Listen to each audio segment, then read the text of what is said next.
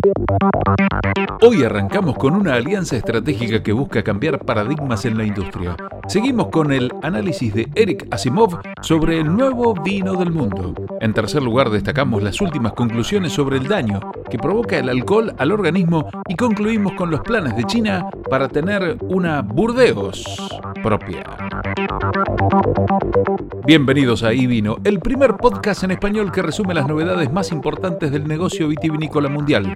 Info de primera, preparada por Winifera. Soy Pablo Pérez Delgado y voy a acompañarlos por unos minutos comentándoles las noticias más destacadas de la industria.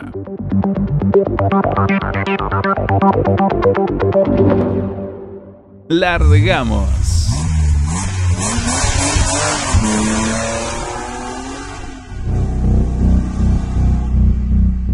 Dos gigantes forman una alianza estratégica que busca revolucionar la industria. Louis Vuitton Moet Hennessy ha forjado una asociación estratégica con Google Cloud para utilizar su inteligencia artificial durante los próximos cinco años.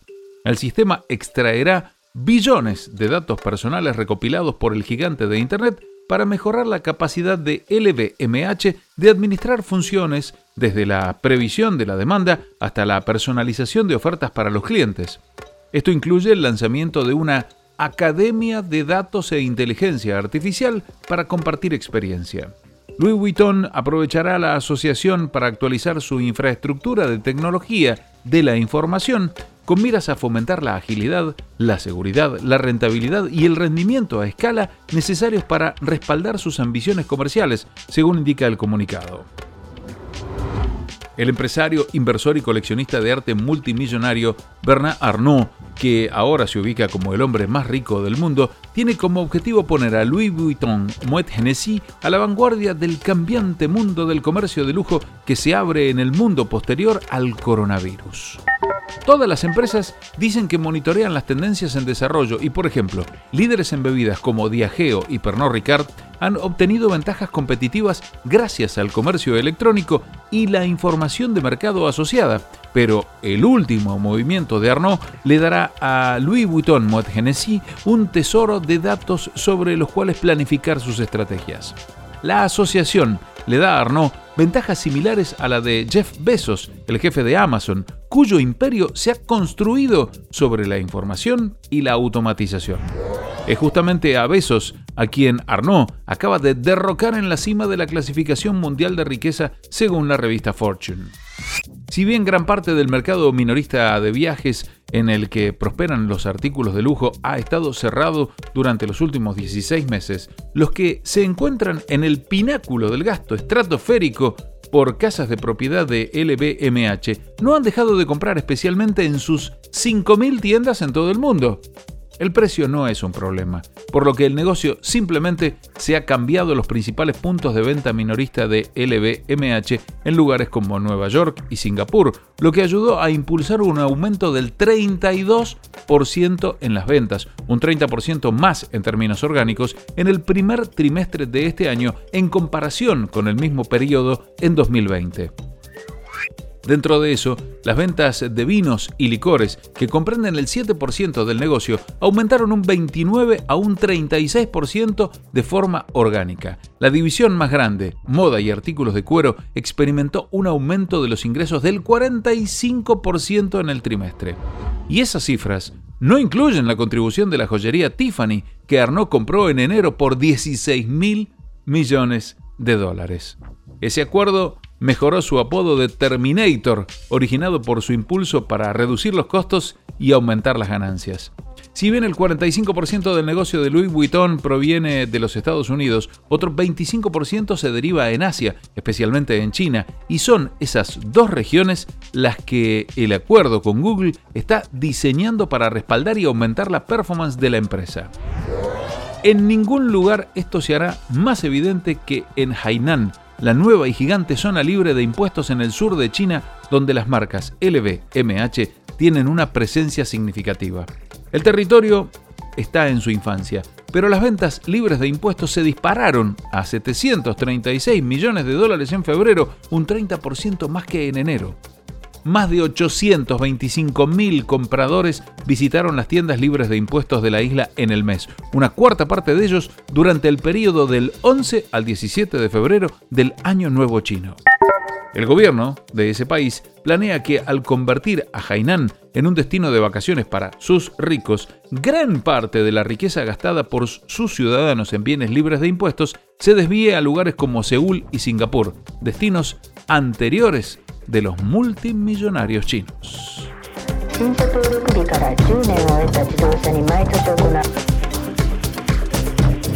Estás escuchando Invino.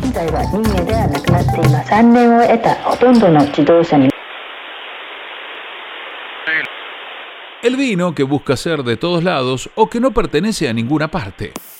El prestigioso periodista Eric Asimov dedica su última columna a la última línea de vinos que la empresa Penfolds lanzó recientemente, dos cubés de distintos continentes. Por extraño que parezca, lo más importante de un vino no siempre es su sabor. Así arranca el periodista. Por supuesto que debe ser agradable, debe refrescar, vigorizar e intrigar. Como a los enólogos franceses les encanta decir, el mejor vino es la botella que está vacía después de una comida. Esto es suficiente muchas veces, pero los mejores vinos hacen más que eso. Hablan de su lugar de origen. Los grandes vinos expresan su terroir, ese término francés místico que abarca los suelos, el clima y la elevación, el ángulo de inclinación y la actividad humana detrás de todo. Se dice que los vinos que pueden hacer esto tienen un sentido de pertenencia. Y sigue Asimov. Si bien el sentido del lugar siempre ha sido una cualidad importante en un vino, tal vez nunca haya sido tan valorado como lo es hoy. En todo el mundo, las regiones vitivinícolas han adoptado cada vez más, aunque a menudo de manera extraoficial, el modelo de Borgoña, la región que, más que ninguna otra, ha institucionalizado la primacía del lugar. Los consumidores también siguen esta corriente. No es raro escuchar a los amantes del vino debatir no solo las cualidades que se esperan de los viñedos en particular, sino también las diferencias fraccionales que se encuentran dentro de las diferentes secciones de un solo viñedo. Pese a este consenso sólidamente expresado por el periodista inglés, Penfolds se posicionó sólidamente contra la corriente a principios de este año cuando lanzó su colección California. Una serie de cuatro vinos en los que el productor australiano se aventuró a los Estados Unidos para ofrecer su interpretación de los vinos de California. No solo buscaron hacer vino en un lugar nuevo, en dos de los vinos se combinó vino australiano con vino de California. Cada uno de estos cubés fue etiquetado como vino del mundo. Penfolds Vin 149 es un blend de Cabernet Sauvignon del Valle de Napa con Cabernet de Australia del Sur a 149 dólares al público. Quantum Vin 98 agrega Syrah del sur de Australia a una base de Cabernet de Napa de 700 dólares. Y aquí es donde Asimov se pregunta, en un mundo que aprecia los vinos con un sentido de lugar, ¿estos vinos no tienen lugar? Por lo que pidió la opinión de la bodega. En un correo electrónico desde Australia, Peter Gago, el jefe de enología de la bodega, dijo que durante sus casi dos siglos de historia, Penfolds había evolucionado de single vineyard a una región única, luego multiregional, multiestatal y ahora multipaís. Todos y cada uno de los estilos han sido apoyados y protegidos honestamente, dijo. Idealmente nuestras mezclas multiregionales ensamblan bloques de construcción a partir de parcelas locales distintivas, cada una de las cuales aporta algo único a la mezcla. Cada uno contribuye a superar la suma de las partes, aportando complejidad, brillo, estratificación, linealidad, rigidez e idealmente una propensión a madurar y envejecer con gracia en botella. Muchas empresas vinícolas han asumido antes el desafío de los nuevos terruños en el extranjero, pero sin crear blends internacionales. Luis Roederer, el productor de champagne, fundó Roederer Estate en Anderson Valley de California hace décadas. Chateau Lafite de Rothschild tiene propiedades en América del Sur y China, y la bodega Robert Mondavi tenía empresas conjuntas en varios continentes antes de que la empresa fuera vendida a Constellation Brands en el año 2004. Penfolds misma está colaborando con una empresa francesa para lanzar un champagne y ha sido propietario de viñedos en California desde 1988. De hecho, Penfolds es parte de Treasury Wine Estates, una empresa global con sede en Australia, pero que también posee propiedades en Nueva Zelanda, Estados Unidos e Italia. Pero la combinación de diferentes continentes ha sido históricamente más promovida para realizar maniobras fraudulentas cuando productores de Burdeos reforzaban añadas pálidas con vinos de Marruecos, por ejemplo. Penfolds, por supuesto, no está haciendo nada por el estilo. Es transparente con su marketing y etiquetado de vino del mundo. Incluso reclutó a la estrella de la NBA Ben Simmons, que juega en Filadelfia pero nació en Australia como patrocinador. Cada uno de nuestros vinos lleva ese sello Penfolds, dijo Gago. Estilos que son inmediatamente reconocibles, estilos que se sientan cómodamente sin importar el posicionamiento de la cartera, el precio o el pedigrí. Personas de todo el mundo adoptan el enfoque del vino de Penfolds. Por eso, pagan mucho dinero por su vino insignia, Grunge. ¿Repetirá Quantum Bean 98 el éxito? Los críticos le dieron a la añada 2018, su primera cosecha, las mejores puntuaciones y elogios.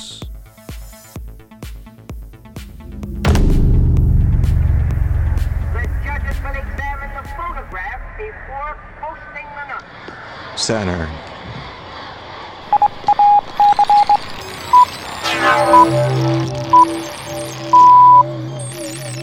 Y vino. Estás escuchando Y vino. Y vino. Los médicos revelan la verdad sobre cómo afecta a la salud una copa de vino por la noche.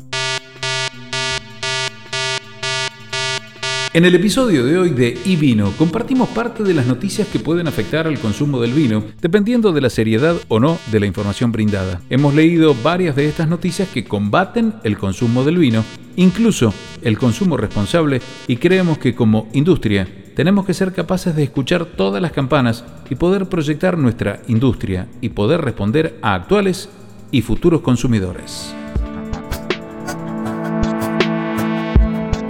Después de que los jefes de la Organización Mundial de la Salud sugirieron que las mujeres en edad fértil deberían dejar de beber, todos los ojos están puestos en cómo el alcohol realmente afecta al cuerpo. El alcohol está relacionado con más de 60 afecciones médicas. Según la doctora Deb Cohen Jones, no existe el consumo seguro de alcohol. La jefa de medicina de Perth, Australia, advierte que incluso una pequeña ingesta de vino o alcohol puede estar relacionada con una mala salud y un mayor riesgo de cáncer. El documento incluso revela cómo dos tragos por noche podrían cortar toda una década de vida. Entre las posibles consecuencias enumeradas se hallan ansiedad y depresión, cáncer de pecho, aumento de tensión arterial, problemas de fertilidad y cánceres relacionados con el sistema gastrointestinal. También puede provocar problemas de fertilidad. Incluso la doctora Cohen Jones dijo que beber es mucho peor para las mujeres en general. El hecho de que las mujeres a menudo sean más pequeñas que los hombres y tengan una mayor cantidad de grasa corporal que no absorbe el alcohol significa que la afecta mucho más.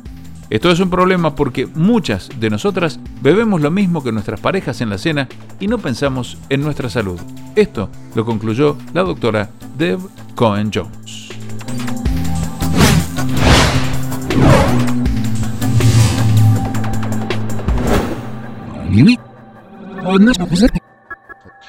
Estás escuchando y vino y vi.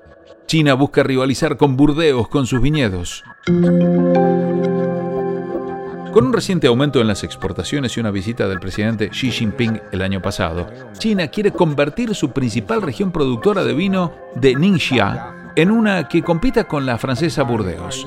Para 2035, el área de las montañas Helang de Ningxia tiene como objetivo producir 600 millones de botellas por un valor de 3.120 millones de dólares, según un plan que el gobierno central aprobó a fines de mayo.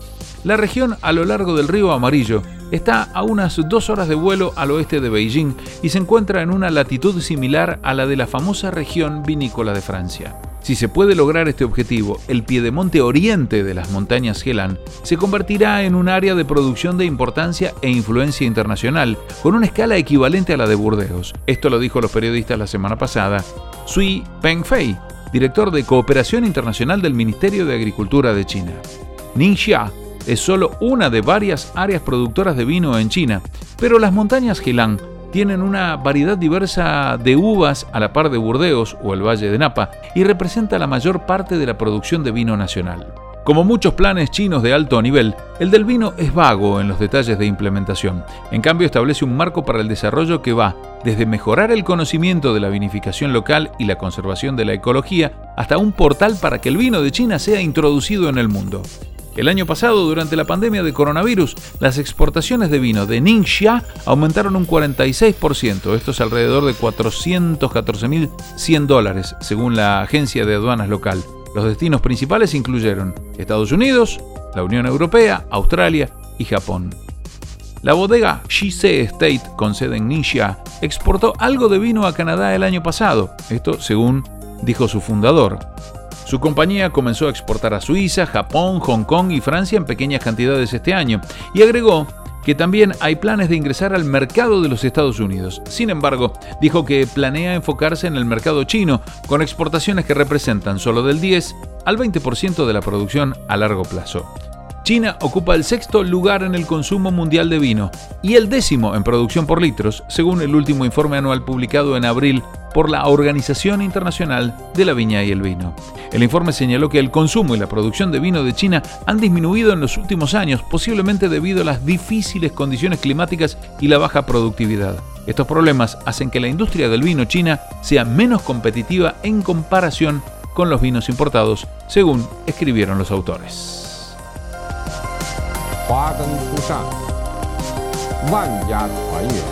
Estás escuchando 新年将至，唯愿山河锦绣，国泰民安。唯愿和顺至祥，幸福美满。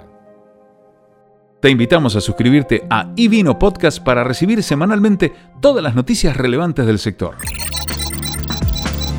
Recuerden que la información destacada se encuentra en ivino.blog con sus respectivas fuentes. Auspiciaron este episodio Winifera, Estrategias y Mercados y Go to Wine.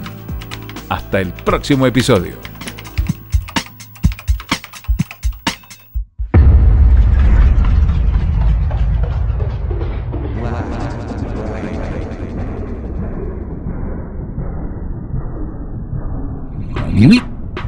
Oh, no,